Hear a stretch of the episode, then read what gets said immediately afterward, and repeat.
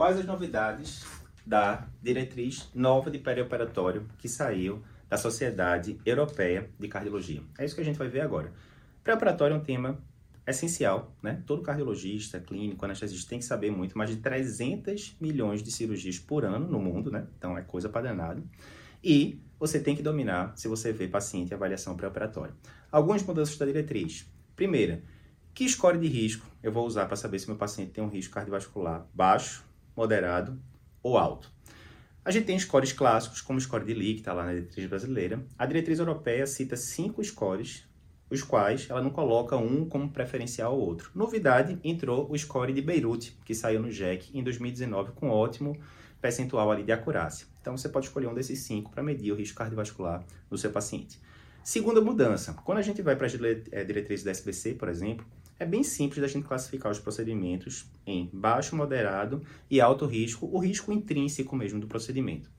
Mas, nessa diretriz da ESC, ele coloca uma tabela bem mais ampla. Então, enquanto que os brasileiros consideram como as cirurgias de alto risco cardiovascular basicamente as cirurgias arteriais, lá para os europeus tem vários outros tipos. Tipo, o paciente vai fazer um agacho jejum no pancreatectomia, é alto risco. Vai fazer esofagectomia, é alto risco. Então, tem vários exemplos lá que divergem da diretriz da SBC.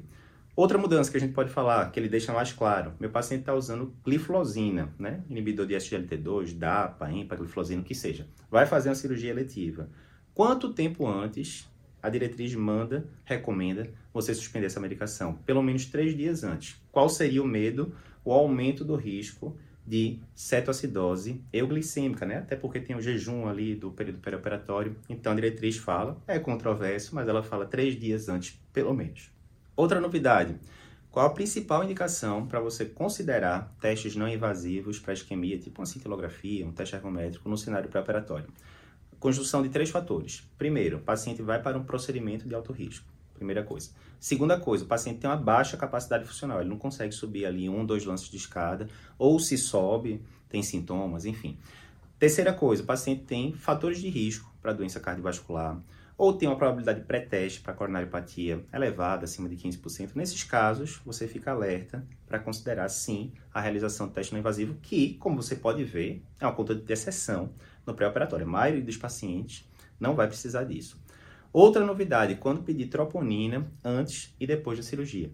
Se você está com um paciente né, que vai para procedimentos maiores, né, de risco moderado ou mesmo alto, e esse paciente tem doença cardiovascular estabelecida, já é coronariopata sabido, ou tem fatores de risco para doença cardiovascular, é um paciente idoso, é um paciente hipertenso, diabético, assim por diante, é recomendado você fazer dosagem de troponina ultrassensível, ou tipo I, ou tipo T, antes da cirurgia, para ter um basal, e depois, 24 horas depois da cirurgia, 48 horas da, depois da cirurgia. Qual é o objetivo? Você vai comparar essas troponinas depois do procedimento com antes. E se tiver uma variação muito importante, aí você vai pensar no injúria miocárdica aguda, que pode até ser um infarto perioperatório, tem todo um workup lá de você fazer é, com o eletrocardiograma do paciente, assim por diante.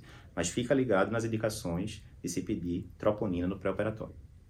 Últimas três dicas aqui, vou focar em medicações agora. Primeira coisa, tá lá, seu paciente hipertenso, de longa data, e ele está usando enalapril, captopril, losartana, algum inibidor do sistema renina, angiotensina, aldosterona. Ele vai para uma cirurgia hoje, uma colestectomia, uma colectomia, o que seja. É para manter ou suspender a medicação. E a diretriz europeia, a diretriz brasileira fala, de forma geral, mantém antipertensivos e ponto final. A diretriz europeia agora recomenda um pouco diferente. Ela diz que para inibidores do sistema renina-angiotensina-aldosterona, você pode considerar sim suspender no dia da cirurgia, porque sabe-se que isso diminui o risco de hipotensão perioperatória. Atenção, isso é basicamente para paciente hipertenso, coronariopata. Se for aquele seu paciente com IC, fração de ação lá embaixo, deixa quieto, não suspende o IECA dele no ambiente perioperatório. Segundo ponto aqui final, tiazídicos, por exemplo. Mais uma vez, paciente hipertenso de longa data, usa tiazídicos, clortalidona, hidrocloro, que seja, para controle da pressão e vai para a cirurgia. Também os europeus falam que você pode considerar suspender no dia da cirurgia, porque tem aquele risco também de hipovolemia relativa, de hipotensão, etc. Última coisa, meu paciente está usando a este, cagrelol, que botão estente, alguma coisa do tipo, vai ter que fazer um procedimento cirúrgico e que tem um risco de sangramento um pouco mais elevado. O ideal nesses casos é o paciente não ir em vigência de dupla antiagregação para a cirurgia. Normalmente a gente vai manter a aspirina e vai tirar o ticagrelol. Mas quanto tempo antes? A maioria das diretrizes, incluindo da SBC, fala para você suspender cinco dias antes. Mas a diretriz europeia agora já coloca que você pode suspender de três a cinco dias antes, baseado em alguns estudos que a gente já comentou no Cardio Papers. Então fica ligado nesse também. Gostou do resumo dessa diretriz?